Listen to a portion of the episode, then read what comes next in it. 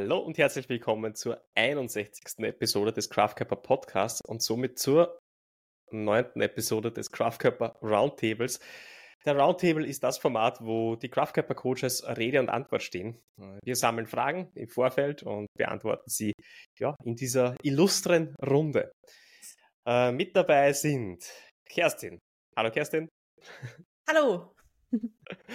Stefan. Servus, Stefan. Servus. Julia. Hallo Julia. Hallo Marcel. Und wir begrüßen euch somit im neuen Jahr. Uh, new Year, New Me. Um, ähm, das ist vielleicht etwas seltsam für uns jetzt, uh, aber uh, wenn dieser Podcast erscheint, dann sind wir schon am am, am, dritten Tage von 2024 und haben schon ähm, vielleicht den ersten guten Vorsatz wieder gebrochen. und, und, äh, wir sprechen tatsächlich jetzt in die Zukunft. Also uns steht noch Weihnachten bevor, aber das verraten wir niemandem. Sehr gut gelungen, Marcel. Habe ich das laut gesagt? Oh mein Gott. Jetzt, jetzt, würde gern damit losstarten. Zu fragen. Ich weiß nicht, warum jetzt das Wort an mir reißt, aber nachdem jetzt das neue Jahr gestartet hat, habt ihr Neujahrsvorsätze? Würde mich wirklich interessieren. Hat irgendjemand von euch einen Neujahrsvorsatz? Nein. Nein. Ich will für meine Ehefrau ein besserer Ehemann sein. Okay. Aber, aber nicht schon jetzt, das ist nämlich ein Nüsse-Mesper. Na doch. Naja, stimmt. Wie, wie Na, woran messe ich das? Ja. ja, das ist schwierig, ja. An meiner Laune. Ah. Die ist auch schwer messbar. Ich, ich, ich, weiß, das hat überhaupt nichts mit deiner Laune zu tun. Siehst du, und das ist der Grund, warum du dir diesen Vorsatz nehmen musst. Genau diese ja. Antwort jetzt, ja. Ja, stimmt. stimmt. Ich werde werd mich weiter zusammenreißen. Ja. Ja. Hast du einen guten, äh, einen, einen Neujahrsvorsatz? Äh, ich? Mhm. Ja, na, äh, keinen konkret, keinen konkreten eigentlich. Ähm, na, vielleicht gibt es noch einen, aber äh, keine konkrete. Aber es ist jetzt Fahrt. Also ich habe mir jetzt vorgestellt, jeder sagt irgendwie so. Ich hätte, ich hätte Vorsatz. einen Vorsatz für dich. Für mich, ja. Mhm. Bessere mhm. Ehefrau sei für deinen Ehemann. das, das sowieso. Nein, aber äh, e-, eher auf der fadentechnischen Ebene. Du könntest dir oh vornehmen, Gott. mehr ins Mikro zu sprechen. Ah, ja, okay. So? Ja, oh, viel besser. Ja, viel besser. So? Viel besser. Ja. Also entweder aber das, äh, schieb, es, hm. schieb es rüber oder sonst haben wir total viel Hall und hören deine wunderbare Stimme nicht so gut. Jetzt ist Radiomoderatorin. Sag noch mal was. Ähm, ich habe keinen Neujahrsvorsatz. Oh, Geht runter wie So, bitte.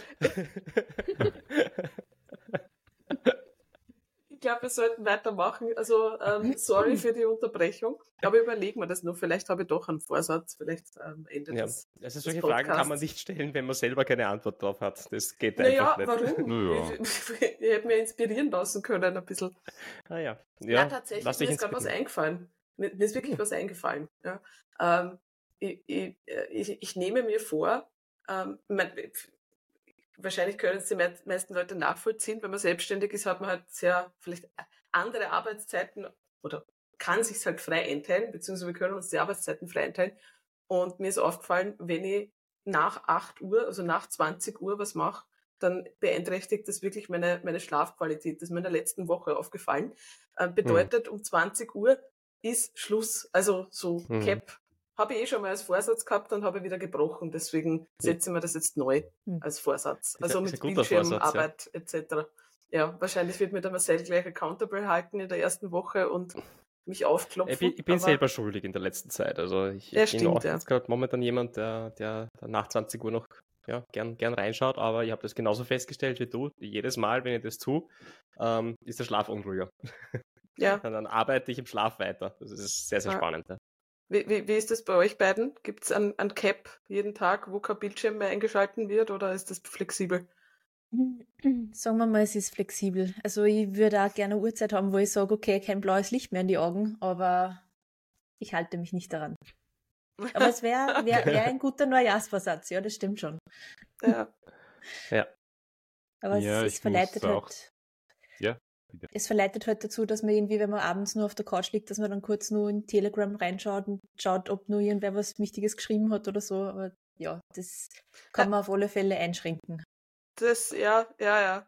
Aber gerade in den Arbeitschannel zu schauen, sozusagen, ist äh, ab einer gewissen Uhrzeit dann wirklich Gift, weil dann rattert ja. im Kopf weiter. Also das, ja. äh, mhm. auch mhm. wenn nichts Schlimmes, also nicht im Sinn von, dass da jetzt irgendwas ist, was einen mhm. aufwühlt, aber wenn man es nicht bearbeiten kann, gerade in dem Moment, ähm, dann hängt es eigentlich nur im Kopf und dann genau. soll man schlafen gehen. Also das, mhm. ja, das ist irgendwie. Und es ist, es ist ja irrsinnig, weil man, man bearbeitet es ja nicht gleich und man, dann hat man es erst recht bis am, zahlt man es bis am nächsten Tag mit und muss dann am ja. nächsten Tag erst recht wieder reinschauen und nachlesen. Also, genau. Ja. Das ist ziemlich ja eigentlich mentales Klattering, das überhaupt nichts bringt. Mhm. Ja, das stimmt. Nein, nein, niemanden. Ja, dem, der, der eine Antwort gern hätte, nicht und, und mhm. einem selber bringt es auch nichts. Ja, ja, ja vielleicht ist das so eigentlich eh die, der Überbegriff, also Timeboxing, wieder, wieder mehr Timeboxing, mhm. was ich so grundsätzlich schon mit Arbeitstasks mache, aber manchmal denkt man sich dann, na, man könnte ja noch, man könnte ja noch irgendwas machen und dann ja, ja, ja.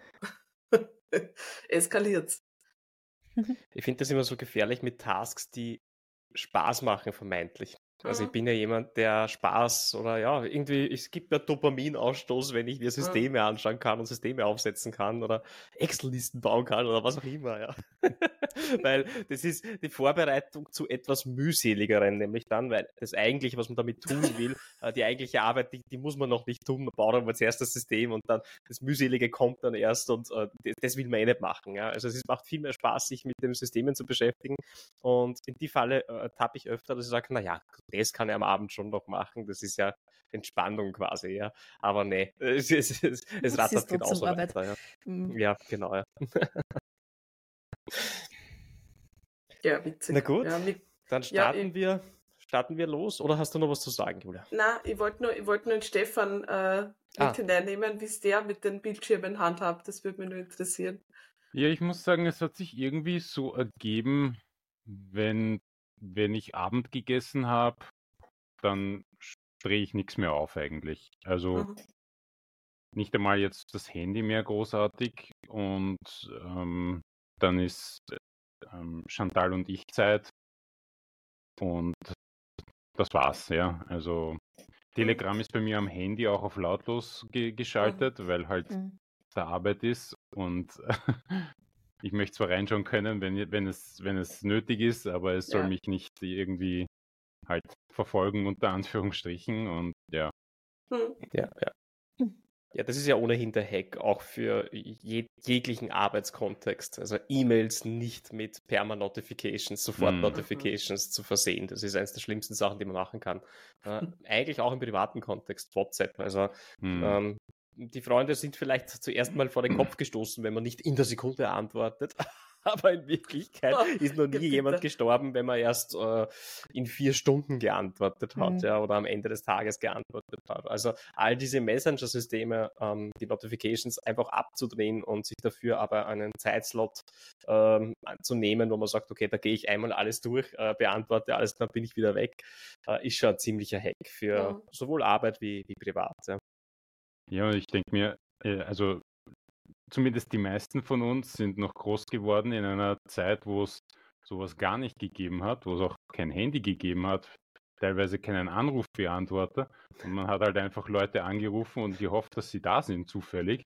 Mhm, und dass am Haustelefon. Ja, genau. genau. Haben wir mit den Eltern reden müssen, was ja. furchtbar war. Furchtbar. Das kann sich niemand mehr vorstellen, dass ja. Schulfreunde angerufen haben, nämlich auch die Burschen und haben dann zuerst einmal mit Papa und Mama reden müssen, damit, damit man dann das hat. Das, das ist nicht das ist wirklich ein Wahnsinn eigentlich. Und trotzdem haben wir es irgendwie geschafft, uns zu verständigen und zu koordinieren und sowas. Also ja. Also ich habe das nie gemacht, weil ich habe nur Computer gespielt. ich habe nie irgendwo angerufen, kann ich, kann ich mit Fug und Recht behaupten. das stimmt, du hättest auch sicher bei mir nicht angerufen. Wir haben damals über ICQ haben wir, haben wir, geschrieben. Oh über, ja, ICQ, über mein Gott. Den, ja. Chat, um, immer nur den Ton, ja, ich habe immer nur den Ton im Ohr. Die, das war super. Die, die Blume, die da auf, genau. Ja. ja. Wir sind ja. alt. Ja. Konklusion ist zurück ins Jahr 2000 und, na, das ist, weiß ich nicht, das ist 1994 wahrscheinlich, mm. was wir gerade besprechen. 2000 trifft es nur ganz gut. 2000, 2000 war noch so die SMS-Ära. SMS, ja. Da haben wir sich schon überlegt, wie viel und wie oft man kommuniziert, weil das halt einfach was gekostet hat. Pro SMS ja. hat so und so viel Zeichen gegeben. Und das ist die Ära, aus der die ganzen Abkürzungen stammen, weil das hat, haben die Wörter Geld gekostet, ja. jetzt ist es ja wurscht eigentlich, aber jetzt ist ja. es nur Faulheit, aber damals war es Geld. Richtig, ja. Jetzt ist es so, dass du eine Milliarde Plattformen hast, auf die du schreiben kannst, und jeden Tag kommt eine neue dazu, zum Beispiel Threads, ja, und, und dann ja, du genau. überlegen, wo schreibe ich was, welche Persönlichkeit zeige ich wo, und wird schon kompliziert, ja. Ja, wird kompliziert. Gut. Gut. Jetzt habe ich alle derailed. Das ist super, jetzt kann man einsteigen. Genau, äh, elf Minuten quatschen, das ist eigentlich eh vollkommen normal für uns. Das ist eigentlich ja, viel zu wenig. Normal sind es 20 Minuten Blödsinn. Also, genau. Das passt schon. Gut, Frage. Frage Nummer eins. Frage Nummer eins ist Gewichte steigern? Fragezeichen immer weiter? Fragezeichen. Wann endet das oder endet es nie? Fragezeichen. oder geht es irgendwann auch nicht mehr? Fragezeichen. Was dann? Fragezeichen. So ganz generell würde mich das interessieren. Das interessiert mich auch. Wie stark kann der Marcel noch werden, bitte? Also ich finde ich find vor allem die Frage, wann endet das oder endet das nie, das hat, das hat so Endzeitstimmung, oder? Das ist wie so. Es, ja, es klingt ja. Verzweiflung, so wie wenn die Person ja. so denkt, woher soll ich die ganzen Gewichte nehmen, die ich da jetzt noch bewegen werde in meinem Leben? So viel gibt's gar nicht, ja. Und es immer weitergeht, wo kommen diese Gewichte her? Ja, es gibt ja Autos und, und, und Busse. Ja, aber mit den steigenden Eisenpreisen ja. und so, das ist alles nicht so leiwand. Ja. Das ist nicht so leiwand, ja. Ja, also aber ich glaube, ich kann, ich, ich kann der Person die Angst nehmen, die da ein bisschen mitschwingt in der Frage. Ähm, es endet. Also es wird, es wird weniger tragisch, es wird weniger tragisch in Zukunft. Das ist natürlich, ähm, wenn man losstartet mit dem Krafttraining, dann hat man das Gefühl, man packt irgendwie jede Woche so 20 Prozent drauf aufs Gewicht und es hört nie wieder auf und es geht immer so weiter. Ähm, mhm. Aber leider ist es nicht so. Also irgendwann einmal kommt dann der Punkt, wo man nicht mehr jede Woche steigert oder wo die Steigerungen immer kleiner werden. Und genau da kann man, glaube ich, ein bisschen die Angst nehmen, dass, dass man immer wieder Gewicht dazu kaufen muss fürs Home Gym. Ähm, also diese lineare Progression, die funktioniert, wie gesagt, am Anfang ist relativ gut. Also da klappt es ganz gut, dass man jede Woche irgendwie seine zweieinhalb bis fünf Kilo irgendwo draufpackt. Auf, kommt halt dann auf die Übung drauf an. Ähm, aber mit der Zeit gibt es halt dann auch verschiedene Stellschrauben, an denen man drehen kann. Also das ist dann nicht nur mehr das Gewicht, das sind dann die Wiederholungszahlen, die Satzzahlen, dann die Verkürzung der Pausenzeiten oder eben andere Übungen zu machen. Also das wäre mal so mein meine Go-To-Antwort, man braucht keine Angst haben, dass das nie wieder aufhört. Ja, das ja, sagt diejenige, die gestern 80 Kilo gedrückt hat auf der Bank, möchte nur sagen. Ja, aber das hat ewig gedauert. Das hat ewig ja. gedauert. Das ist eigentlich ein guter Aufhänger. Wie, wie lange hat das gedauert? Genau. Äh, das wäre jetzt eigentlich total interessant. Ähm, vom letzten PR sozusagen zu dem oder von 70 Kilo zu 80 Kilo oder was auch immer. Ja. Hat, ich habe das letzte Mal wettkampfgültig also mein, mein höchster PR waren 77,5 und das war im Oktober 2022. Also ich habe jetzt ziemlich genau ein Jahr braucht, dass ich zweieinhalb Kilo auf mein Bench drauf packe. Mhm. mhm. Das ja. ist deprimierend. Mhm. Ja, also man ja muss dazu sagen, ein starker Bereich. Ne?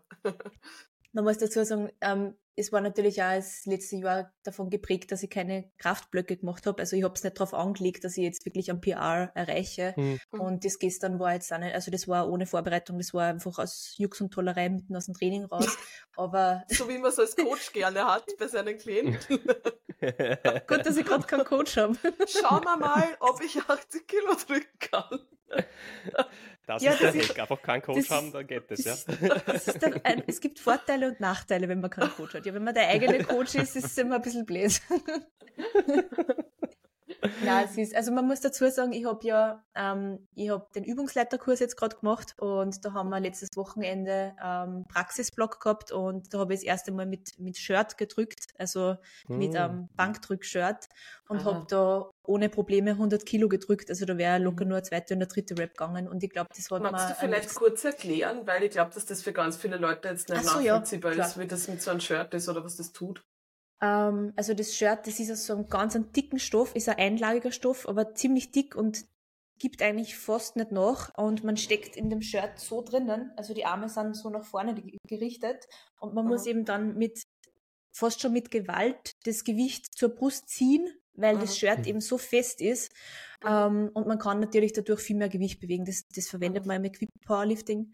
Und ja, da kann man natürlich viel mehr Gewichte bewegen. Und ich habe, wie gesagt, 100 Kilo gedrückt ohne Probleme und hm. ich glaube, dass das einfach so ein Kompetenzboost gegeben hat, weil ich habe hm. gestern die 80 Kilo rausgehoben und habe mir gedacht, das ist nicht schwer. easy, easy.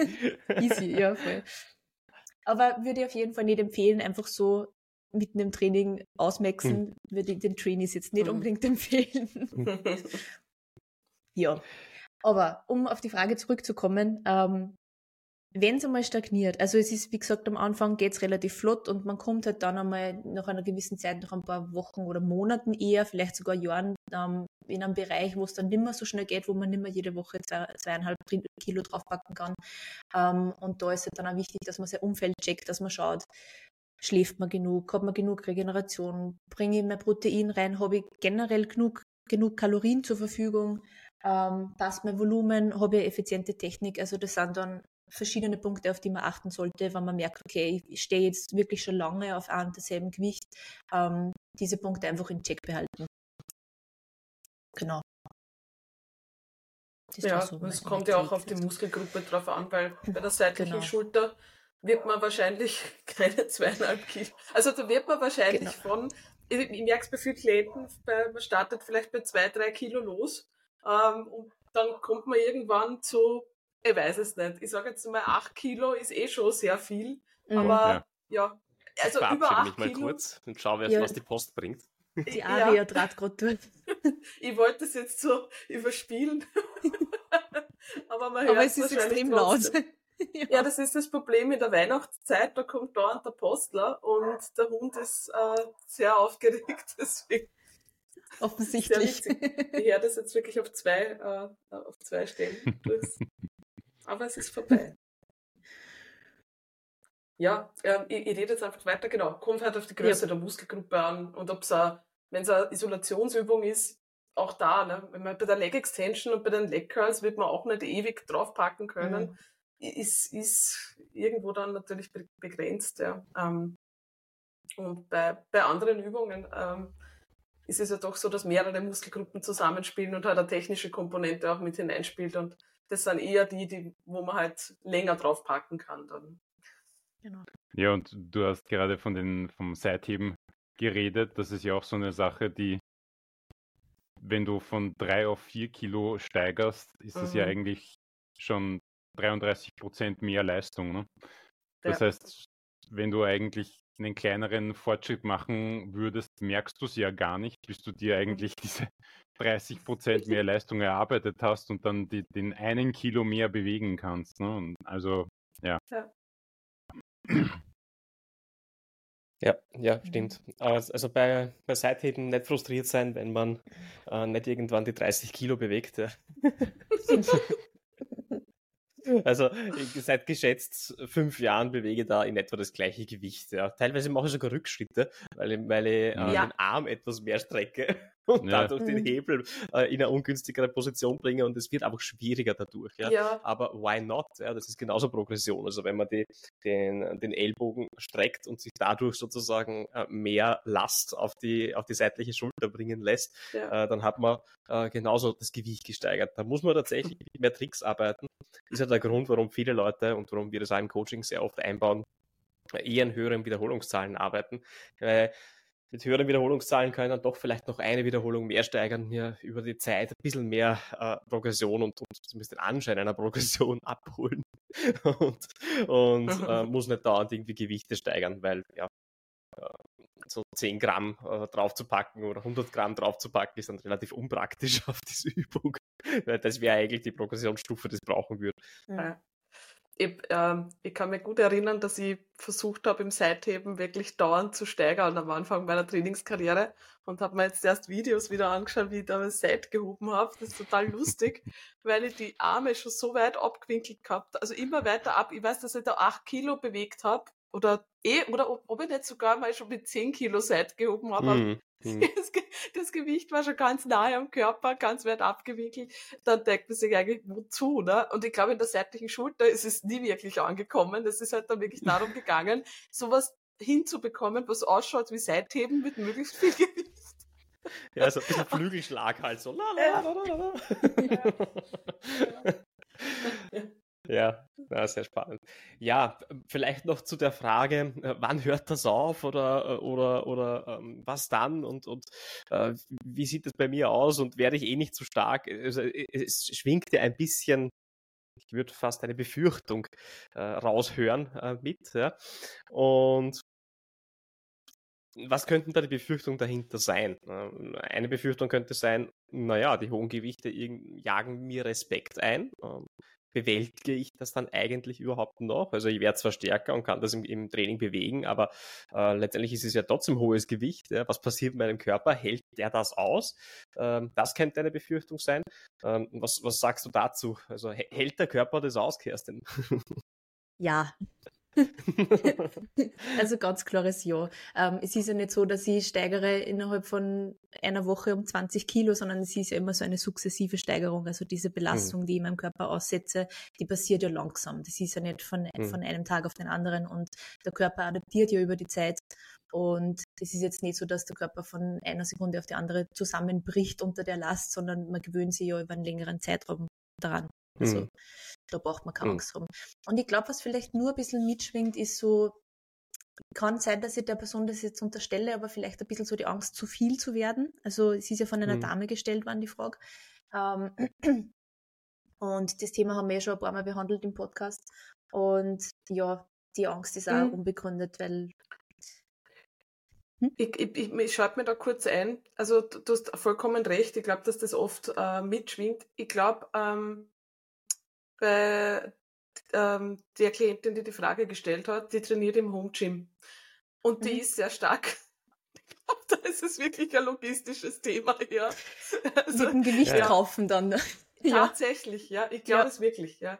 Ähm, ja. Also vielleicht kann man da nur mitgeben, man kann natürlich schauen, dass man auch Bewegungen äh, nimmt und ausführt äh, oder, oder äh, einen Zugang oder gewisse äh, Grund, ähm, Grundbewegungen ähm, anders ausführt, unilaterale Übungen noch forciert, ähm, mit gewissen Techniken arbeitet, damit man das Gewicht, was man hat, wirklich maximal ausnutzen mhm. kann, ja. Mhm. Weil, ja, das ist schon, es ist, also ich glaube, gerade wenn man jetzt zu Hause Equipment hat, ist es schon ein Thema, weil wenn man wirklich sehr stark wird bei einem Romanian Deadlift und man hat nur Kurzhanteln zu Hause, geht einem irgendwann geht das Gewicht die, also aus. Nicht, ja, mhm. es geht aber das Gewicht aus und es wird dann mhm. auch schon schwierig bei manchen Leuten, die halt sehr stark sind, dass man das dann wirklich ohne dass man jetzt ein Rack hat, ohne dass man irgendwie noch eine Bank zu Hause hat, ein Equipment hat, auch wirklich aufnimmt. Also es kommen dann schon wirklich ein paar logistische Probleme.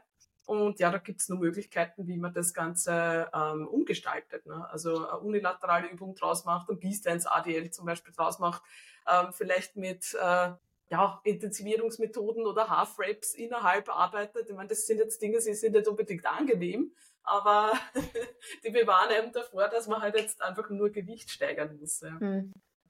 Mhm. Ja, vielleicht eh ein schöner Übergang auch zur nächsten Frage. Äh, die war nämlich, wie trainiert man Ü40 am besten für Muskelaufbau? Und ja, das ist vielleicht schon eine Teilantwort gewesen. Also Moment, also was verändert sich denn? Ähm, hm? Ich wollte gerade sagen, ähm, haben wir eigentlich jemanden in der Runde, der Ü40 ist? Yep. oh, oh. oh. Ich ja. hätte viel jünger geschätzt, Stefan. danke, danke. Gut gehalten.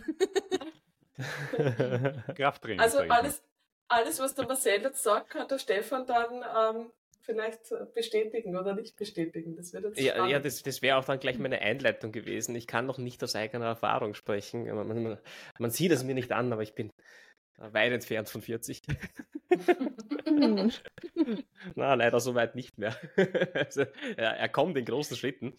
Ähm, ja, die Teilantwort, also das war vielleicht schon eine Teilantwort, was du da gegeben hast. Ja, was, was verändert sich denn mit, mit Ü40? Also wenn, wenn, wenn die Jahreszahl von 39 auf 40 umschlägt, was, was passiert dann? Ähm, ja, so akut mal gar nichts, ja, äh, sondern der Körper ist einmal so grundsätzlich noch genau der gleiche, den du auch mit 39 hattest.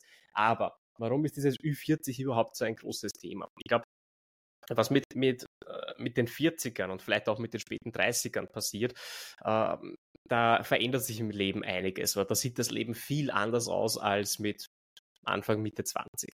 Ähm, wenn wir uns schon zurückerinnern, und tatsächlich habe ich auch mit Anfang 20 schon trainiert, ja, ähm, wenn man sich so zurückerinnert, die einzige Responsibility, die einzige Verantwortung, die ich da hatte, war, okay, ich habe studiert, aber das, das kriegt man hin irgendwie, ja. Äh, und äh, dann war das nächste Ziel, das ich hatte, im Krafttraining besser zu werden. Ja. Äh, und ähm, habe auch mein Leben ganz gut danach ausrichten können. Das war es schon ziemlich mit Verantwortlichkeiten ja, im Vergleich äh, zu heute, wo man halt äh, wirklich fest eingespannt ist, äh, mit, irgendwie mit jedem Lebensjahr irgendwo eine Verantwortlichkeit mehr dazu nimmt, ähm, für Familie sorgt, für, hm, ja, wir haben uns halt dafür entschieden, ein, ein Unternehmen zu gründen, äh, haben wir diese Verantwortlichkeit genommen. Ähm, das Leben sieht ein bisschen beschäftigt aus äh, und äh, der eigene Körper, die Beschäftigung mit dem eigenen Körper ähm, tritt, das kann ich aus eigener Erfahrung sagen, tatsächlich in den Hintergrund. Ne? Also ich bin sehr froh über die Routinen, die ich in den 20ern äh, und bis zu den 30ern aufgebaut habe, weil äh, die jetzt einfach so nebenbei Autopilot mitlaufen können. Äh, und wenn man das nicht hat, äh, dann ist es relativ schwer, diese Routinen mal äh, in dieses sehr, sehr beschäftigte Leben reinzubekommen, äh, was meiner Meinung nach der Hauptgrund dafür ist, dass so viele Leute äh, Ende 30, Anfang 40, in, bis in die 50er hinein äh, damit strugglen, einen Fitness-Lifestyle etabliert zu bekommen. Also wenn man das vorher nicht geschafft hat äh, und diese Routinen vorher nicht reinbekommen hat, wo es noch leichter war, ja, wo einem der Körper auch mehr verziehen hat, da komme ich dann gleich dazu, wo auch das hormonelle Umfeld ein bisschen besser war, ähm, aber da komme ich auch gleich dazu. Ähm, also wenn man diese Routinen in der nicht so beschäftigten Zeit nicht aufgebaut hat, wird es einfach schwerer, ja, man hat einen höheren Schwierigkeitsgrad, diese Routinen dann aufzubauen gerade in diesen Zeiten braucht es aber der Körper und Geist und äh, das Leben eigentlich massiv. Ne? Also gerade wenn ich total gestresst bin, wenn ich viele Verantwortlichkeiten habe, wenn ich eine stabile Säule sein will für äh, ja, meinen Partner, meine Familie, mein, mein, meinen Job ähm, und so weiter, ähm, dann kann ich es mir eigentlich ja nicht leisten, auszufallen. Ne? Das heißt, eigentlich äh, wäre es ja massiv wichtig, mich um mich zu kümmern, weil ähm, die Uhr tickt tatsächlich. Äh, und da gibt es, und das haben wir äh, im Podcast schon einige Mal gebracht, da gibt es einige Marker, die sich halt leider mit jedem Lebensjahr verschlechtern wenn man nichts dagegen tut. Äh, das signifikanteste ist die, die Knochendichte, die mit jedem, jedem Jahr abnimmt, dicht gefolgt von, von dem Muskelabbau der jedes Jahr abnimmt, also zunimmt eigentlich. Also wir bauen jedes Jahr Muskeln ab, ja, äh, ab dem 30. Lebensjahr. Und äh, das heißt, pro Dekade, also pro zehn, Jahr, äh, pro zehn Jahre kann ich bis zu ja, 8 bis 10 Prozent meines, Muskel, äh, meines Muskelgewebes verlieren und das ist natürlich nicht lustig. Also wenn ich da gar nichts dagegen tue, heißt das, ich bin mit, ähm, mit 40 schon mal ja, 10 Prozent nicht nur schwächer, sondern auch 10% äh, weniger stabil. Und das setzt sich fort und setzt sich dann fort in, in diversen Haltungsbeschwerden, die ersten Bandscheibenvorfälle, hier eine OP, da eine Therapie und so weiter und so fort. Ähm, also ich glaube, das ist ganz wichtig, ähm, dass man ähm, sich vor Augen hält, man kommt nicht wirklich drum herum und man hat gleichzeitig einen höheren Schwierigkeitsgrad, äh, die, das Training erstmal zu etablieren. Abseits davon also ich habe jetzt schon seit Anfang 20 äh, trainiert und habe eigentlich nicht aufgehört damit und trainiere es auch weiterhin. Was verändert sich sonst noch im Körper? Eine Sache, die ich feststelle, ist, dass mit der Zeit vielleicht diverse ja, Wehwehchen öfter auftreten. Das sind nicht schlimme Sachen, aber hier spürt man mal das Knie. Das kann auch nur im Verlauf eines Tages sein und das verändert sich über den Tag und ist dann auch wieder weg. Ja. Anlaufschwierigkeiten nenne ich das. Ja. Also so, äh, man braucht vielleicht ein bisschen länger, um in die Gänge zu kommen. Ähm, ich kann aber immer noch hm, ja, mit Fug und Recht behaupten, ich habe keine strukturellen Probleme. Das ist einfach nicht, nicht vorhanden bei mir, sondern es gibt einfach, ja, vielleicht treten Verspannungen manchmal auf, vielleicht gibt es mal hier und da äh, etwas, das, das etwas zieht, aber ähm, Training macht es immer besser, das ist mal die eine mhm. Geschichte. Also richtig ausgeführtes, kontrolliertes Krafttraining macht es immer besser. Und ähm, ich habe auch im Vergleich zu dem Training, das ich mit den 20, in den 20ern gemacht habe, ähm, von der Trainingsintensität nicht wirklich zurückschrauben müssen. Also ich würde sogar behaupten, ich trainiere intensiver wie damals, weil ich gelernt habe, äh, gezielter anzusteuern und, und länger auf der Muskulatur und härter auf der Muskulatur drauf zu bleiben. Ähm, ich trainiere gleichzeitig aber auch intelligenter, kontrollierter ja. wie damals. Viel effizienter. Ähm, weil, oder? wenn ich mir Trainingsvideos von damals anschaue, wenn ich es so weiter verfolgt hätte und praktiziert hätte, würde ich nicht so da sitzen, sondern da, da hätte man schon eine, einige Bandscheiben rausgeschossen. Ähm, der Körper verzeiht einem viel mehr. Ja? Das ist vielleicht so der, der, die Quintessenz. Also den 20ern kann man äh, viel Blödsinn aufführen und kommt irgendwie damit davon oder auch nicht. Ja? Manchmal holt man sich auch hier in dieser Phase schon ähm, kleine Wehwehchen, die man dann bis ins hohe Alter mit sich zieht. Ähm, das ist einfach dann, dann Lehrgeld, das man gezahlt hat. Aber tendenziell verzeiht einem der Körper mehr. Äh, und das betrifft sowohl den Bewegungsapparat äh, wie auch äh, Energiebereitstellung, sage ich jetzt mal. Also man kann wesentlich mehr ähm, Schindluder betreiben mit seiner eigenen Energie, mit seiner eigenen Regeneration und kommt halbwegs ungeschoren davon.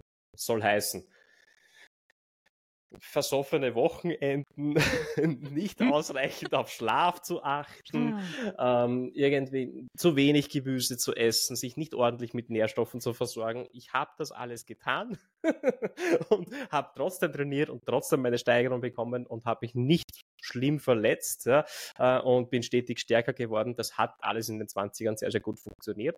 Allerdings muss ich dazu sagen, hatte ich abseits des Trainings äh, und abseits des Studiums auch sehr viele Regenerationsphasen. Ja, das heißt, ich konnte es mir leichter erlauben, mich einfach mal auf die Seite zu legen oder einfach nur einen halben Tag lang äh, Internet zu surfen oder Computer zu spielen und was auch immer, ähm, was ich heute einfach nicht mehr tue. Ja? Das heißt, abseits des Trainings will ich auch leistungsbereit sein äh, und wenn ich das sein will, dann geht das eben nicht mehr. Dann kann ich keine versoffenen Wochenende, un ungeschlafene Nächte und, ähm, und schlechte Ernährung äh, bringen. Das, das funktioniert dann immer.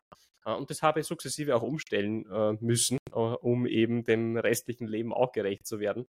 Und ich glaube, das ist echt der, der, größte, die größte Änderung, die ich mit, den, mit Ende 30 äh, so, so gespürt habe, Mitte, Ende 30 so gespürt habe. Ja. Wie siehst du das, Stefan? ja, würde ich, würde ich alles unterschreiben. Also ich, ich habe nicht so früh mit Training angefangen. Ich habe erst so eigentlich, ja, so mit 30 ernsthaft mit Training begonnen. Davor war eigentlich sehr wenig Sport. Und deswegen habe ich vielleicht nie so ganz dieses, dieses High erlebt, wie, wie, wie das ist, Sport zu machen, wenn man jung ist. Ähm, aber ja, ich habe schon auch bemerkt in den letzten zehn Jahren, ähm, am Anfang konnte ich halt irgendwas machen und, und es war mir auch viel wichtiger damals, als es jetzt ist. Mhm. Ähm, jetzt bin ich relaxter damit. Jetzt ähm, muss ich vielleicht auf manche Sachen ein bisschen mehr aufpassen. Aber von der Qualität ist es sicher besser geworden, ja, kann ich, kann ich auch so mhm. sagen. Ja.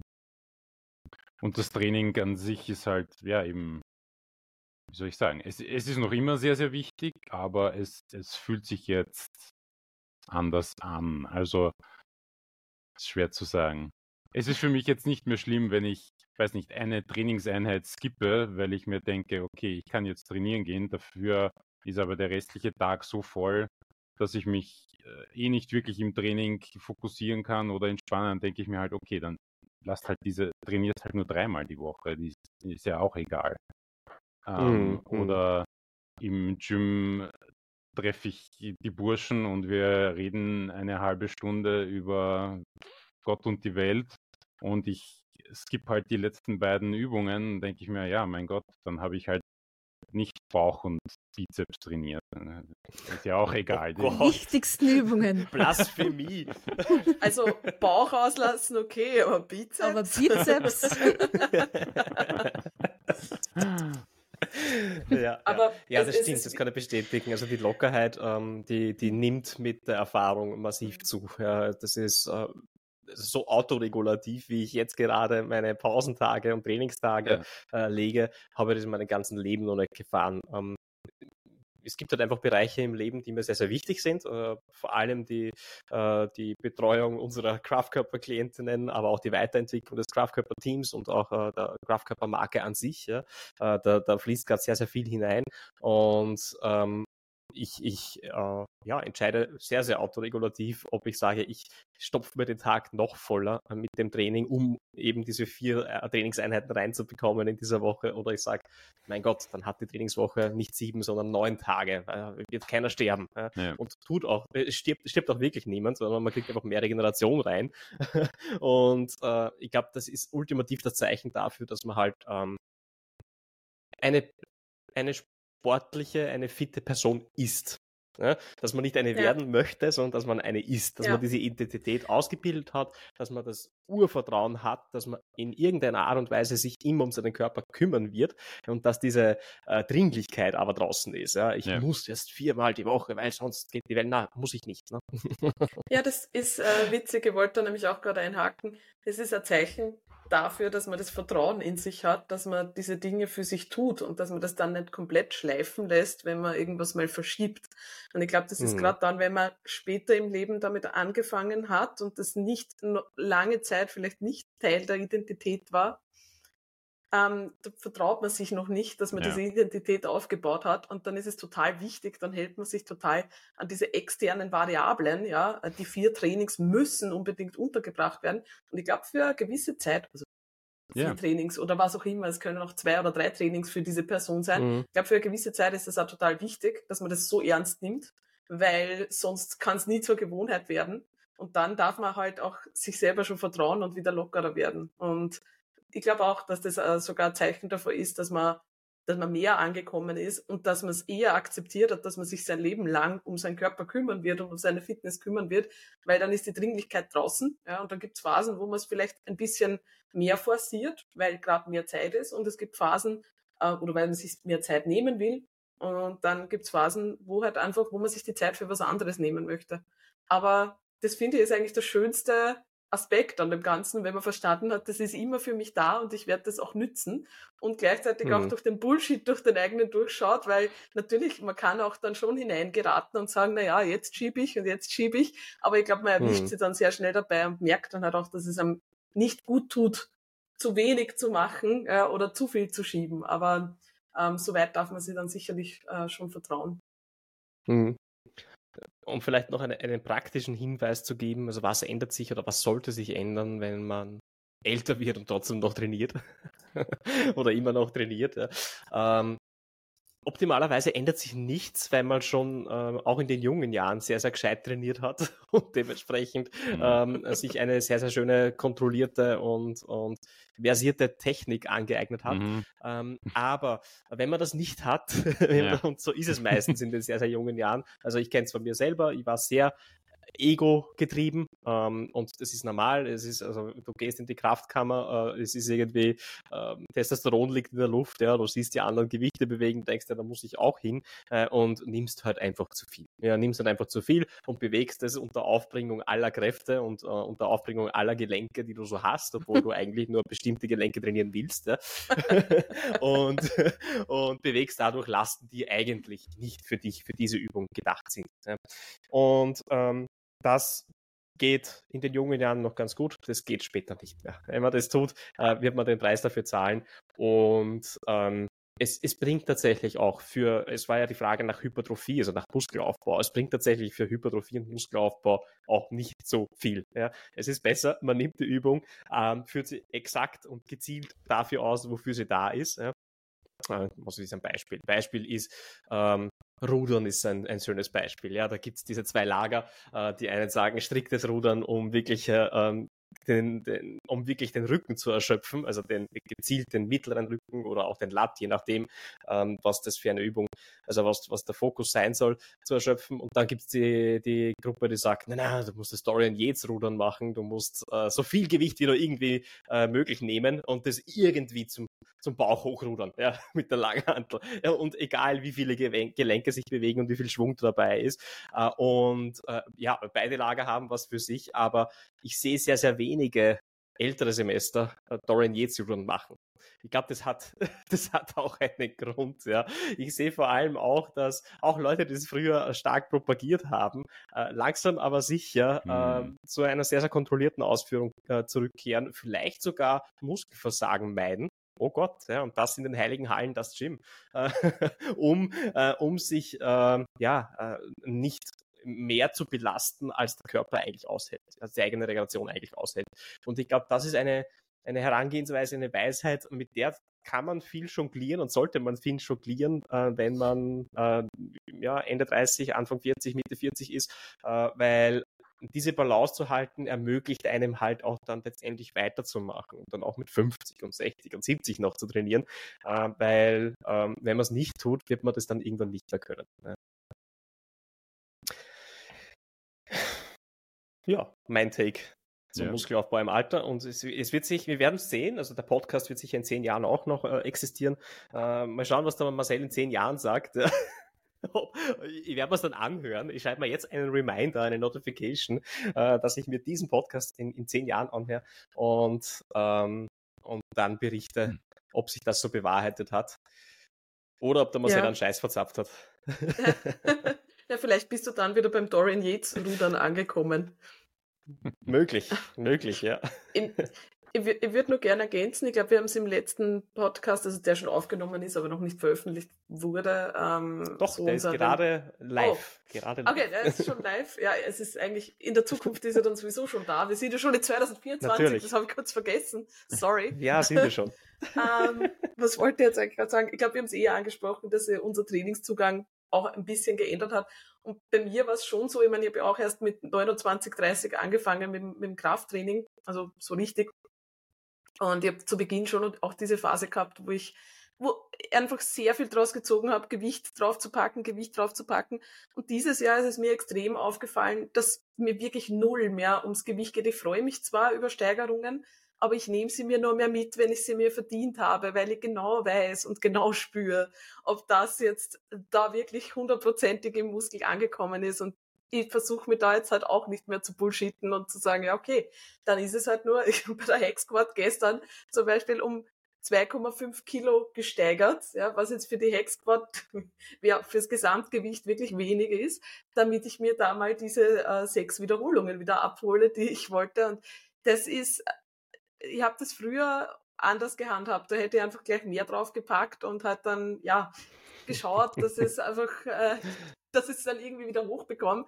Und jetzt merke ich genau, ja, ich kann mich darauf konzentrieren, ob ich jetzt wirklich den Muskel ansteuere oder nicht. Und ich spüre es auch und mir ist es eigentlich bewusst. Und ich glaube, das ist schon auch was, was ich ganz viel mit vielen Klientinnen auch äh, bespreche. Wir wollen, es ist super geil, stark zu werden, aber eigentlich, es passt eigentlich auch zu der Frage, die wir vorher gehabt haben, eigentlich ist das nicht der Fokus. Ich meine, wir werden ja eh stärker dadurch, dass wir regelmäßig trainieren, aber allein die Kraft, ja, außer man ist jetzt Powerlifter natürlich, ja, also außer die hm. Fähigkeit, möglichst viel zu bewegen, ist es ja viel wichtiger, man melkt das Gewicht so aus, damit man es gelenkschonend bewegen kann, weil die Gelenke nutzen sich halt wirklich irgendwann ab. Ich meine, natürlich wenig, wenn man Krafttraining macht, hat man die muskuläre Unterstützung, aber es, wenn es um Langlebigkeit geht, sollte es jetzt nicht das Ziel sein, möglichst viel Gelenke, möglichst viel zu belasten mit möglichst viel Gewicht, sondern eigentlich möglichst wenig Gewicht, möglichst zielführend muskulär zu bewegen, weil das ist halt auch das, was mir Langlebigkeit garantiert.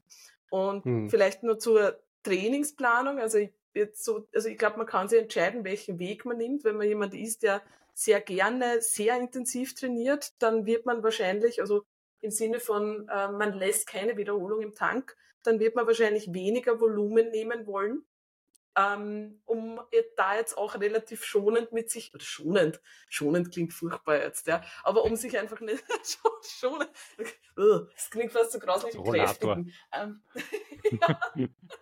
Aber wenn, wenn es um Longevity geht, ja, dann wird man wahrscheinlich schauen, dass man, wenn man halt gerne sehr intensiv trainiert, kann man das machen. Dann muss halt der Plan dementsprechend aufgebaut sein, dass man jetzt weniger Overlap hat im Plan und da nicht so viele Sätze vielleicht. Oder man bleibt ein bisschen mehr vom Muskelversagen entfernt, macht vielleicht ähm, dafür etwas mehr Volumen. Ich meine, das ist dann eh individuell, ja. Aber ähm, letztlich wird man über 40 einen Approach, über 40, man wird je älter man wird, desto mehr wird man draufkommen, ja, das begleitet mich mein ganzes Leben lang und es geht jetzt nicht nur darum, in der und der Zeit die Bestform zu erreichen, sondern ich möchte mir halt das eigentlich mein ganzes Leben lang mitnehmen. Das heißt, man wird eigentlich eine Herangehensweise haben wollen, die man auch langfristig fahren kann. Und da geht dann eigentlich auch dieser mentale Aspekt damit einher, dass ich nicht diese Dringlichkeit habe, die mich fertig macht beim Training von, ich muss das und das jetzt unterbringen, sondern ich darf das Ganze in mein Leben adaptieren. Und das sind, glaube ich, eh die, die zwei, die zwei wichtigsten, die zwei wichtigsten Dinge in dem mhm. ganzen Prozess. Weisheit. Zusammengefasst in einem Wort. Weisheit. jo, nächste Frage. Warum fällt es mir so schwer, in einen normalen BMI-Bereich zu kommen? Ich muss mich da noch 8 Kilo runterquälen, ist die Frage oder Aussage. Ja, ja warum, warum ist das so schwer, Stefan?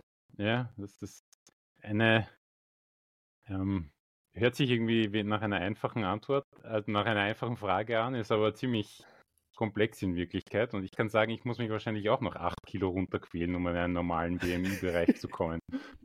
Ich muss mir auch 5 Kilo wahrscheinlich, ich weiß jetzt gar nicht, wie viele wiege, aber ich glaube 5 oder 6 Kilo muss ich mir, glaube ich, auch runterquälen, damit ja. ich da hinkomme. Ja, ja. Ich nicht, ich bin in einem Normalbereich, aber ich bin auch zu dünn für einen Bodybuilder.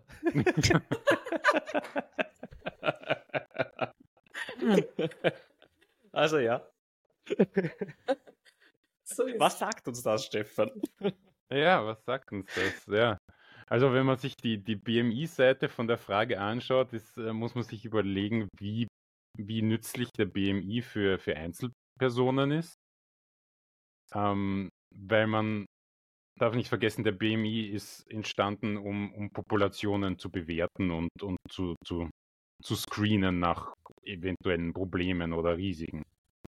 Ähm, und was interessant ist, wenn man Populationen vergleicht, wie wenn man jetzt sagt, okay, was ist der BMI von Personen in Deutschland und was ist der BMI von Personen in Japan?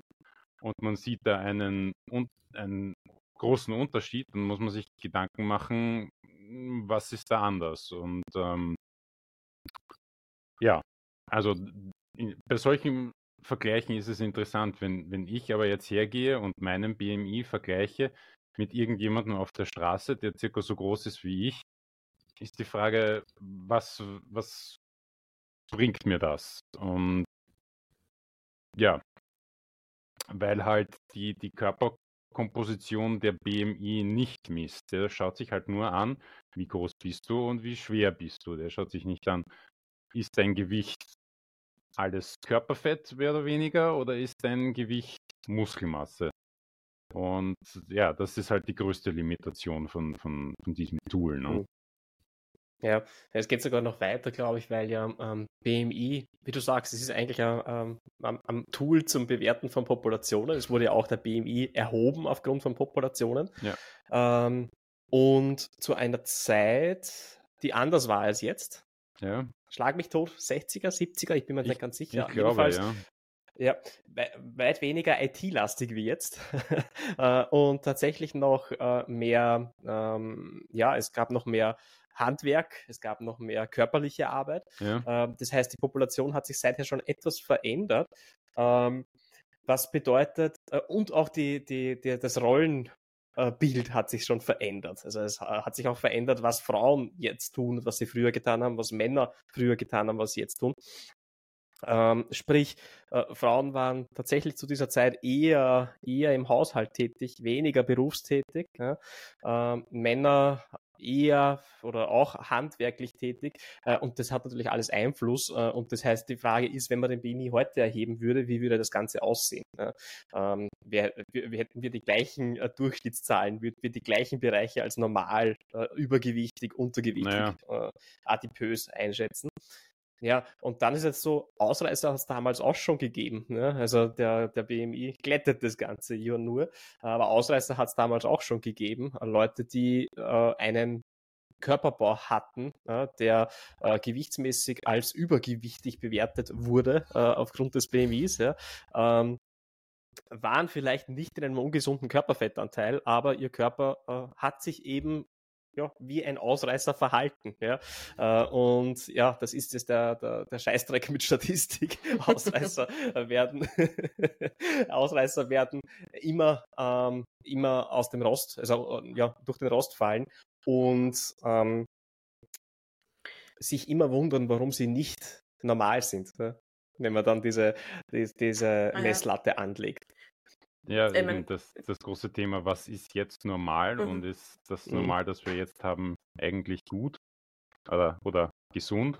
In dem, wenn du jetzt sagst, genau. die, die, das, das Normal von äh, 1960 ist was anderes wie das Normal von, von heute, dann ja, aber ist es vielleicht so gut? Das weiß man eh nicht. Also mhm. Also passt das vielleicht nicht eh, dass wir eigentlich in den BNI von, von früher hinein körerten in etwa. Aber ja. ja. Ja, ich, ich, ich, möchte mir da kurz einschalten, weil das ja ein Thema war, ähm, das mich persönlich betroffen hat, nachdem ich mich fürs Programm selbstständig gesund angemeldet habe und mhm. dafür eine gesunden Untersuchung gemacht habe. Und da war der BMI auch zu erheben und meine Ärztin hat mich gefragt, ob ich meinen BMI kenne und ich habe halt einfach gesagt nein und habe halt mein Gewicht und meine Größe angegeben. Und ich glaube, es waren damals ähm, 71 Kilo und ich bin eins, also ich glaube, ich bin 1,70 groß, bin wahrscheinlich kleiner, ich glaube, ich bin 1,69 oder vielleicht sogar schon noch kleiner, keine Ahnung. Auf jeden Fall war es so, dass sie nichts gesagt hat und nur so, mhm, äh, das eingetragen hat. Und ich habe dann ein paar Wochen drauf eine Broschüre zugeschickt bekommen, ohne ähm, ohne dass irgendetwas noch dabei gestanden wäre, und zwar wie man richtig abnimmt, ja, von der Versicherung der Selbstständigen. und äh, hm. habe dann dieses Programm nicht anerkannt bekommen, weil ich eben in einem, ich glaube, mein BMW war 25,8 oder irgend sowas.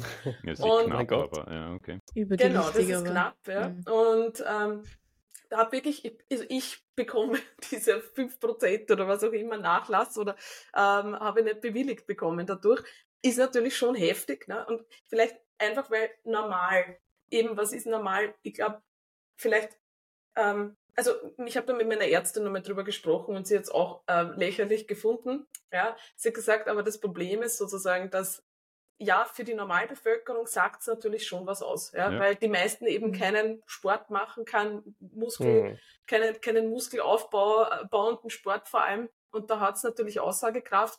Ich bin aber trotzdem der Meinung, ja, auch wenn das stimmen mag, dass gerade für Frauen der BMI meiner Meinung nach oft wirklich nicht zutreffend ist. Ja. Es gibt ja. auch Frauen, die also Gesundheit ist sowieso ein, sehr, sehr multifaktoriell zu nehmen. Aber gerade ähm, sogar für Frauen, die noch kein Krafttraining machen, bin ich ähm, der Überzeugung, dass das manchmal genau eben zu gestörtem oder problematischem Essverhalten führen kann, wenn man versucht, jetzt um Teufel komm raus in diesen BMI-Bereich zu kommen. Und sehr oft Frauen, die jetzt im Coaching starten, die noch kein Krafttraining gemacht haben sogar und eben in einem höheren BMI-Bereich sind, die haben auch meistens einfach eine grundlegend athletischere, sage ich jetzt unter Anführungszeichen, Figur. Vielleicht ein bisschen breitere Gelenke, einen breiteren ja, Schultergürtel. Ja. Genau. Naja, natürlich, da ist schon grundlegend mehr Masse drauf, da ist auch schon grundlegend mehr Muskelmasse drauf, auch wenn jetzt Fettmasse drauf ist, auch auch für eine Person, die noch nie Krafttraining betrieben hat, weil die einfach anders gebaut sind. Und das ist furchtbar für diese Frauen, wenn sich die versuchen, in diesen BMI-Bereich hineinzulegen, weil das ist dann gesund, weil da passiert dann ganz vieles, was nicht gesund ist. Und gleichzeitig die anderen Frauen, die schon Krafttraining machen, also ich kann vielleicht jede Frau jetzt beruhigen, die Krafttraining macht, es sind die meisten, es sind die meisten so kratzen an diesem, oder die meisten, viele jetzt, ja, kratzen an diesem 25er Bereich herum und sind auch drüber. Obwohl sie, äh, ja, teilweise gibt's da Leute, die haben sichtbare Bauchmuskeln in dem Bereich, ja, oder Bauchmuskelteilung. Das sagt wirklich dann nichts aus. Also gerade wenn ich ein bisschen anders gebaut bin, und da wäre es wirklich ähm, schrecklich zu versuchen, in diesen BMI hineinzukommen. weil das wird die Person wahrscheinlich nicht gesünder machen. Und ähm, ich, ich, irgendwann muss ich mal ein Foto davon posten, ja. In, am Ende meiner Prep war ich in einem BMI-Bereich, der gesund war, nämlich, keine Ahnung, 7, das ist, ich glaube 17 ist die Untergrenze oder so, oder? Na, ich glaube, das ist, ist schon drunter. Ja. Ist drunter, Aber, oder ist 18? Ja, ist, ich glaube 18 ja. circa, ja. Also normal ist 18,5. Genau, und ich habe es mir ausgerechnet und vom BMI wäre ich noch in einem gesunden Bereich gewesen am Ende meiner Contest Prep, ja, wo alles andere als gesund war. Also das macht natürlich keinen Sinn. Ähm, ja, ähm, wollte einfach nur dazu sagen, für trainierende Frauen bitte das wirklich doppelt und dreifach hinterfragen. Ja, also äh, für, für Frauen eben sowieso ähm, ist es, ähm, scheint es nicht sonderlich äh, gut zu passen und dann auch für Leute, die eher groß sind, weil die, die, ähm, da stimmt die Formel nicht mehr ganz überein, weil eigentlich die Gewichtszunahme ist allometrisch, also es verhält sich anders als im Quadrat. Also da, bei mhm. großen Leuten wird es auch in, in, schwierig und dann eben auch für kleine Leute ist es dann eher ein bisschen unterrepräsentiert und so. Also eben, wie gesagt, für Einzelpersonen schwierig. Und ähm, es gibt jetzt sogar Überlegungen, dass man für Leute, die trainiert, also Überlegungen, ja. Ich habe es bei den Nadolskis irgendwann gehört, die halt selber trainieren und wissen, dass das schwierig ist. ähm, die sagen halt so, bis circa BMI 30 für Trainierende mhm. ist höchstwahrscheinlich unbedenklich und uninteressant. Also wenn man nicht schon mhm. irgendwelche Komorbiditäten, also klinische Sachen merkt, braucht man sich da keine Gedanken machen, dass das jetzt großartig um, hm, ungesund ist. So, so ja. Genau, genau. Ja. Äh, ich habe jetzt, jetzt nochmal nachgesehen. Äh, also die Formel für die Errechnung des BMIs äh, basiert tatsächlich auf einem, auf den Überlegungen von einem Mathematiker. Ja. Ich glaube, Versicherungsmathematik. 32. 32. 1832. 1832. Ja, also das, er hat die Formel entwickelt. Natürlich, äh, die Formel, die spuckt eine Zahl aus und die Untersuchungen, die auf dieser Zahl basieren, also äh, was ist normal, was ist untergewichtig, was ist, äh, wo ist die Grenze für übergewichtig und so weiter, äh, die hat sich über die Zeit immer wieder ähm, angepasst. Aber die Formel an sich ist ja nichts anderes wie ähm, ja eine äh, also der hat auch eine Beobachtung gemacht, nämlich, dass wenn man Körpergröße und Körpergewicht äh, miteinander irgendwie verrechnet, dass halt eine Zahl rauskommt und er versucht im Prinzip Menschen zu glätten. Ne? Also er hat gesagt, äh, kleine Menschen mit so viel Gewicht äh, sind gleich zu sehen wie größere Menschen mit ein bisschen mehr Gewicht. Das versucht der BMI, nur geht es halt nicht ganz auf. Ja. Darum haben wir auch diese Ausreißer mit großen und, und sehr, sehr kleinen Leuten. Und vor allem werden Menschen oder sind Menschen seitdem ja auch größer geworden. Also ich glaube ja sogar seit den, also wenn man es jetzt wahrscheinlich, wenn man die Körpergrößen sieht, das habe ich jetzt gerade mhm. nämlich sehr interessant gefunden, äh, Stefan, dass du gesagt hast, dass das mit, mit der Körpergröße eigentlich sogar dann äh, weniger korreliert über die Zeit oder ungenauer wird oder ja. dann nicht mehr das gleiche aussagt. Ja weil wir ja alle größer wir, geworden, wir alle sind größer geworden. Die Menschheit wird eigentlich immer größer. Ja. Ne? Ist ja vor allem auch schon mhm. seit den 60er Jahren. Ne? Also ähm, sogar in diesem kleinen Zeitraum merkt man, dass äh, ja, Menschen grundsätzlich größer werden. Also das ist schon spannend. Ja. Mhm. Richtig, ja. Ja, und dann habe ich mir gedacht, ja. äh, eigentlich ist die zweite, der zweite Teil der Frage, ähm, warum wird es irgendwann so schwer abzunehmen? Oder warum ist es für mich schwer abzunehmen, obwohl ich immer noch vielleicht ja, sichtbar Körperfett habe und mir vorstelle, dass das eigentlich runtergehen sollte. Ne? Und das ist halt, ja, weil, weil das Leben nicht fair ist, sage ich mal. Für manche Leute ist es halt einfach schwer. Andere tun sich da leicht hineinzufallen und andere strugglen. Und das, äh, da gibt es ganz viele Gründe dafür. Vieles ist physiologisch, manches ist psychologisch und in Wirklichkeit gehen die beiden Dinge eh ineinander über. Wahrscheinlich könnte man da jetzt noch lange drüber reden, warum das eben halt so ist, aber ja, physiologische Seite, es ist nicht für jeden gleich, wie hungrig werde ich? Für manche Leute ist das was, oh, ich könnte was essen. Für andere ist das, oh mein Gott, ich muss was essen, sonst packe ich mein Leben nicht mehr. Ähm, für manche Leute äh, oder Sättigung ist das nächste. Für manche Leute werden einfach schnell satt und manche Leute werden erst sehr langsam satt. Und dann auch ähm, Food Reward, also wie, wie wichtig ist, also was für eine Belohnung bekomme ich sozusagen durch dieses Essensgefühl. Für manche Leute ist das so, ja, okay, Essen nett, aber hm. ja, muss nicht unbedingt was Tolles sein. Für andere ist es halt Essen eine super interessante Sache und ähm, äh, ist einfach was, was Tolles in, in ihrem Leben. Und das sind jetzt nur ein paar der, der physiologischen mhm. Sachen. Und ja, also da gibt es ganz viel Variabilität und das alles ähm, kreiert ein Umfeld, das für manche Leute halt schwierig ist und oder für manche Leute halt nicht. Ja. Ja, und die, die Frage ist eben, äh, warum möchte ich denn da jetzt hineinkommen? Hat es wirklich einen gesundheitsverbessernden Effekt oder geht es mir jetzt darum, irgendeine Zahl zu erreichen, obwohl die Zahl irrelevant ist, ja, eigentlich ja. für meine mhm. Gesundheit?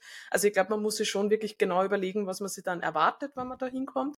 Und was sehr interessant ist, ich habe vor, ah, ich, es war vor einigen Wochen ähm, einen Podcast zum Thema BMI gehört vom, ich glaube, es war Iron Culture. Und ähm, Eric Drexler hat da nochmal aufgeworfen.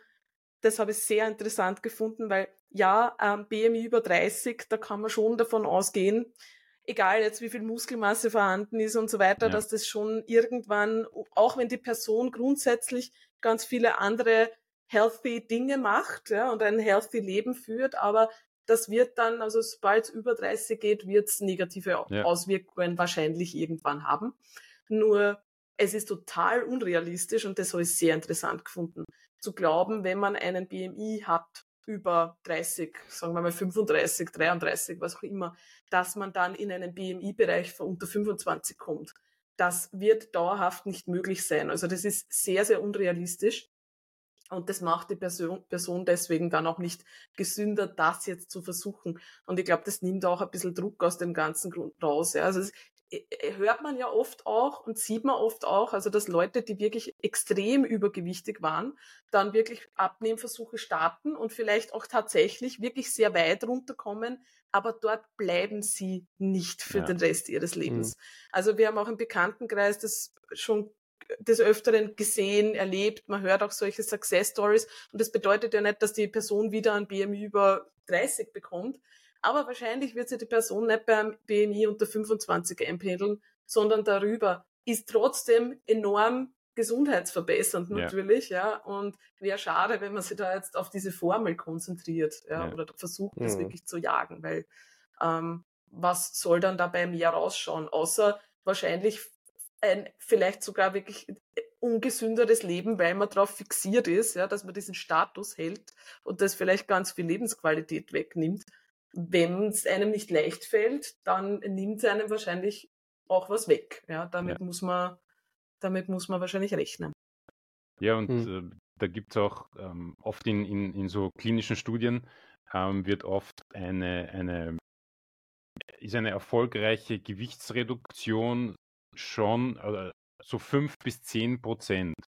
Bei 5 bis 10 Prozent Gewichtsreduktion, wenn die also permanent unter Anführungsstrichen gehalten wird, ist das schon etwas, wo du in einem klinischen mhm. Setting signifikante Verbesserungen der Gesundheit siehst, die du halt wirklich messen kannst, dass diese Leute ja. dann länger leben und, und, und, und solche Sachen halt. Ja.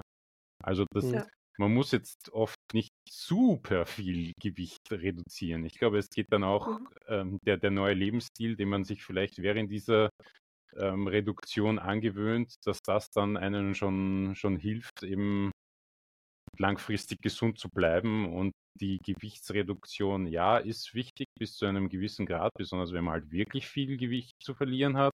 Aber irgendwann wird es zweitrangig, würde ich mal behaupten. Hm. Und am besten ist sowieso, man macht Krafttraining dazu, ja. baut Muskulatur auf, macht ja. Körperrekomposition. Das äußert sich nicht in so viel absoluten Gewichtsverlust, ja. aber eben in Körperrekomposition. Äh, und Julia, du hast das, glaube ich, äh, gestern oder vorgestern ja, in den Stories gepostet. Es ist, und wir, wir sprechen regelmäßig darüber, weil das wirklich oft erstaunlich ist. Ähm, immer wenn ich, wir, wir, haben inzwischen haben wir uns angewöhnt, dass wir gemeinsam ähm, Essen zubereiten zum Mittag. Also eigentlich hm. ist ja jeder voneinander getrennt, weil Julia ist sowieso vegetarisch und will auch, auch nicht immer das essen, was Julia isst und umgekehrt. Aber irgendwie schaffen wir es doch immer die ja, gleichen Pausenzeiten gleiche haben. Pausenzeit, und dann, Genau. Und dann sprechen wir über die, die Erkenntnisse des Tages und die Besonderheiten des Tages. Und vor zwei Tagen hat, hat, hat Julia gemeint, das, das glaubt uns ja keiner äh, dass wir das wirklich noch äh, erstaunlich finden, aber es ist oftmals erstaunlich.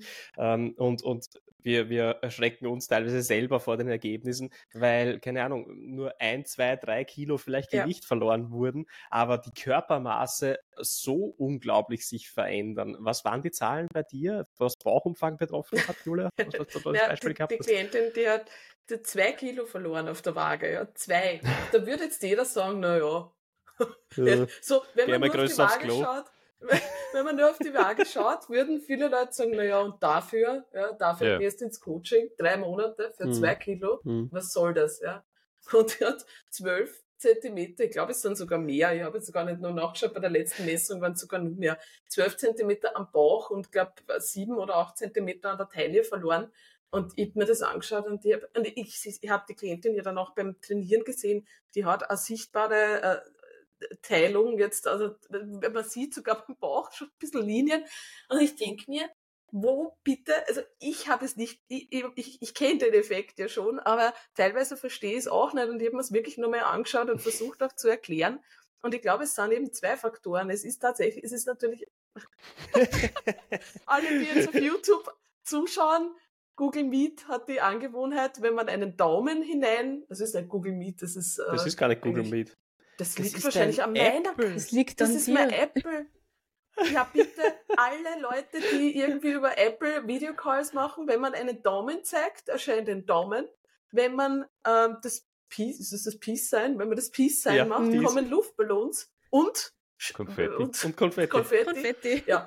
Es wirkt nämlich sehr professionell. Ich habe letztens einen Call gehabt mit einer, ähm, einer jetzt Klientin, aber im Call ähm, habe ich nicht verstanden, was passiert ist, weil auf einmal Luftballons durchgeflogen sind. Ich habe geglaubt, sie hat mir jetzt irgendwie Luftballons gegeben auf das, was sie gesagt hat.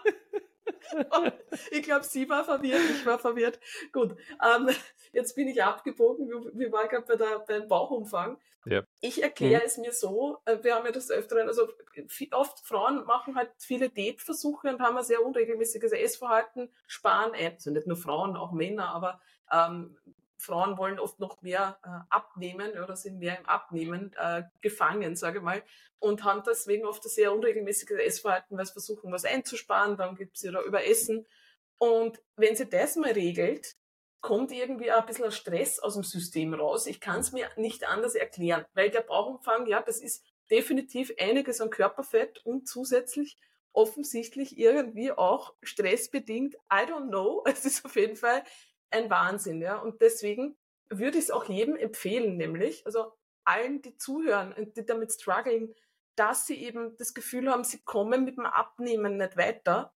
Das Beste, was man tun kann, ist, dass man Krafttraining mit hineinnimmt, weil dann muss man nicht abnehmen. Man kann beim circa gleichen Gewicht sich einpendeln und der Körper wird sich bei diesem Körpergewicht auch leichter einpendeln können, weil man ist ähnlich schwer, ja, man, man kann natürlich auch im Prozess was abnehmen, aber man muss vielleicht jetzt nicht kiloweise abnehmen und kann dann diesen Körper mit diesem Körpergewicht aufrechterhalten, ohne dass es zu einschneidend ist, hat aber dadurch, dass man Muskelmasse aufgebaut hat, einen anderen Look und auch gesundheitlich eine andere Voraussetzung, weil man halt einfach eine gesündere Körperzusammensetzung hat. Also würde ich wirklich jedem empfehlen. Und ähm, es ist ein Effekt, der enorm belohnend ist natürlich auch. Ja? Also ja, sowohl ja. von der Coach-Seite als auch von der Klientenseite. Ja, und le leicht magisch offenbar. So das magisch, dass die Coaches es manchmal nicht verstehen.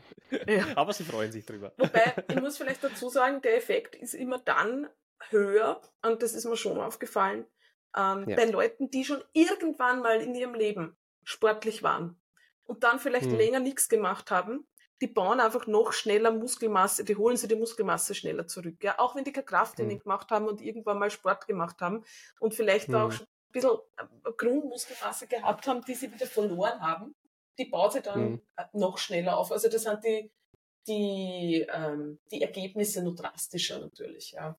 Aber es ist ja, cool. Ja. Das ist ja gleichzeitig das, ähm, ein, ein Riesenverkaufsargument für Krafttraining. Irgendwann muss ich mal einen Werbefolder machen. Gar nicht für, für Kraftkörper Coaching, sondern für Krafttraining, Krafttraining, an sich, ja. Oder für Muskelaufbau an sich. Weil ähm, das ist ich glaube, diesen, diesen physiologischen Effekt hat man sonst bei, bei anderen äh, Sachen nicht so wie beim Krafttraining, dass die Zeit, die man in Muskelaufbau investiert, tatsächlich ähm, investierte Zeit äh, ist, die einem auch nicht verloren geht. Also sprich, man, man, man behält ein gewisses Ergebnis ein Leben lang, wenn man mal zum Beispiel einfach ein Jahr lang Krafttraining betreibt. Klar, man verliert Muskeln, wenn man aufhört mit dem Training. Aber man gewinnt die mhm. Muskeln ja auch schnell wieder dazu, wenn man dann wieder beginnt. Ja? Das heißt, man erarbeitet sich einen nachhaltigen äh, Effekt ja, und an einem Muscle Memory Effekt, äh, der der, der nicht weggeht. Das heißt, man kann sagen, okay, jetzt ist die Phase für Muskelaufbau. Ich investiere jetzt etwas mehr Zeit in Muskelaufbau, um mir diesen Effekt abzuholen kann dann das Training zurückfahren, weil äh, Muskeln zu halten ist ein, ein, ein, Kinderspiel im Vergleich zum, zum Muskelaufbau. Ja, da kann ich Trainingsvolumen um 50, vielleicht sogar um 70 Prozent reduzieren ja, äh, und werde immer noch meine Muskulatur erhalten. Aber das heißt, es zahlt sich da durchaus aus zu sagen, okay, 2024 ist mein Jahr. Äh, in diesem Jahr möchte ich bewusst äh, hier mehr Fokus darauf legen, ja, äh, um mir diese Effekte abzuholen, um quasi Zins, Zinseffekte mir zu bilden. Und, äh, und ich kann jederzeit dann, wenn ich, wenn ich gesagt habe, wenn ich sage, okay, ich bin zufrieden oder ich habe was erreicht, kann ich jederzeit das Training wieder zurückfahren, wieder mehr Fokus auf andere Dinge im Leben legen mhm. und werde aber die Effekte, also die, die Gesundheitseffekte nicht verlieren, vielleicht sogar weiter ausbauen können. Äh, und das ist schon was, also das gibt ich weiß nicht, welche, welche andere Tätigkeit, äh, was jetzt Gesundheit betrifft, okay, ja, nachhaltig seine, seine Ernährung umzustellen, natürlich. Mhm. Also wenn ich regelmäßig was Gutes esse, habe äh, nachhaltig gesundheitliche Effekte. Ähm, ich kenne im Ausdauertraining zu wenig aus, aber ich bin mir gar nicht sicher, gibt es im Ausdauertraining sowas wie einen, ähm, sowas wie einen äh, Lang-Memory-Effekt? Ich könnte mir vorstellen, ja, ich denke also schon, wahrscheinlich. Ja, ja. ja. Ähm, nur halt ähm, hat das hat Ausdauertraining typischerweise nicht die Auswirkungen auf den Bewegungsapparat, ja. diese positiven, mhm. äh, die wir alle brauchen mit ja, diesem modernen Zeitalter. ja, das ist ein, ein, guter, ein guter Punkt. Also im Prinzip, was du sagst, ist, man trainiert mal eine Zeit lang, baut Muskeln auf und selbst wenn man danach wieder aufhört, hat man was ja. erarbeitet, was man sich dann wieder zurückholen kann. Ich meine, es ist jetzt nicht optimal, würde ja. niemandem raten, dann wieder aufzuhören, aber du hast grundsätzlich recht, ja. ja, ja. Wird man dann auch nicht. Also man bekommt ja nicht mhm. nur die Muskulatur dazu, sondern ein sehr, sehr gutes Körpergefühl, mehr Energie und so weiter. Also das, das hat ja durch, durchwegs positive Effekte, die man dann spürt und nicht mehr missen will. Aber was man leicht machen kann, ist eben die, die Frequenz zurückzufahren ja, und zu sagen, okay, nicht mehr so oft. Äh, und man wird dadurch nichts verlieren. Und das ist schon, das ist super mächtig. Ja. Hm. Ja, damit haben wir die Frage durch. Wir sind eh schon bei einer mhm. Stunde und zwölf Minuten 37 Sekunden. Das heißt, wir werden diese erste Folge im neuen Jahr beschließen und uns von unseren Zuschauer und Innen ähm, verabschieden. Am Schluss noch eine kleine, kleine Ankündigung von Kerstin. Ich glaube, du hast uns noch was zu sagen, stimmt das? Ja, das ist richtig ähm, ich möchte mich auch verabschieden. Und zwar aus dem Team Kraftkörper. Ähm, es ist so, dass ich mich mh, hm, auf Powerlifting spezialisieren möchte. Und daher haben wir eigentlich im Kollektiv beschlossen, das ist jetzt nicht so, dass ich gesagt habe, ich muss los, dringend. ähm, wir haben miteinander, miteinander beschlossen, dass wir getrennte Wege unter Anführungszeichen gehen werden. Mhm. Also es ist jetzt nicht so, dass wir im, im Schlechten auseinandergehen, ganz im Gegenteil. Also wir sind ja weiterhin befreundet und bleiben in Kontakt, aber ich möchte eben gerne mich mehr aufs Powerlifting spezialisieren und da mehr die Nische nur vertiefen, sage ich jetzt einmal. Und genau das ist der Grund, warum das der letzte Podcast ist heute, wo ich dabei sein werde. Außer lohnt es mir irgendwann in Zukunft einmal ein. Kann naja, für Gastepisoden sind wir ja natürlich immer wieder offen, ja. Definitiv. Ja, sehr natürlich, natürlich. Ja. Genau. Und also alle Powerlifter und Powerlifterinnen, die zuhören und die nach einem genau. fähigen Coach, einer fähigen Coachin suchen. Äh, die Kerstin war maßgeblich ähm, für, für unsere Technikchecks verantwortlich. Ja? Äh, die hat so circa, wie viele Stunden wirst du, wirst du gesehen haben an, an trainierenden Personen? Hunderte, Tausende, ich habe keine Ahnung, viele. viele. Also sie hat, sie hat die Eye, die Coaching Eye ähm, und ähm, ja, steht gerne bereit, falls ihr äh, eure Powerlifting-Karriere vorantreiben wollt. Ähm, sie übergibt die ja, die, die Technik-Check-Aufgabe in die fähigen Hände von Stefan, äh, der jetzt bei uns der, der Technik-Checker vom Dienst ist. Äh, bei uns läuft es ja immer so, ähm, der, der, der Technikcheck wird vorab gemacht und, und der jeweilige Head Coach äh, ergänzt dann unter Umständen nochmal, wenn äh, ähm, ja aus dem Coaching heraus einfach eine Historie bekannt ist, wo, wo man noch etwas ergänzen muss oder wo man vielleicht anders agieren muss. Aber die Technikchecks äh, laufen alle schon vorab und ja, das, das, wird, das wird übergeben. Und wir freuen uns, wenn du uns irgendwann im Podcast wieder besuchst und über Powerlifting-Spezifika berichtest. Super Wir gerne. haben da sicher irgendwann eine Call-Up-Möglichkeit und wünschen dir somit alles Gute auf dem Weg. Dankeschön. Ich möchte mich nochmal bei euch bedanken für die wundervollen eineinhalb Jahre und für die schöne Zeit. Ja, Kerstin, danke dir. Eine Ära geht, geht zu Ende, aber mhm. ähm, nur auf, nur auf der Zusammenarbeitsbasis. Ja, genau. Das ist das, ist das Schöne. Und ja, genau. genau. ja ähm, alles Gute auf deinem weiteren Weg. Also wir, wir werden da auf jeden Fall im, im Austausch, im Austausch sein, ja. Also weiterhin. Bin immer sicher, ja. Fein. Gut. Ja, dann beschließen wir die heutige Folge. Ich verabschiede mich von euch allen. Tschüss, Stefan. Ciao. Tschüss, Kerstin. Auf Wiedersehen. Tschüss, Julia. Tschüss, Marcel. Bis zum nächsten Mal. Ciao. Ciao. Ciao. Tschüss.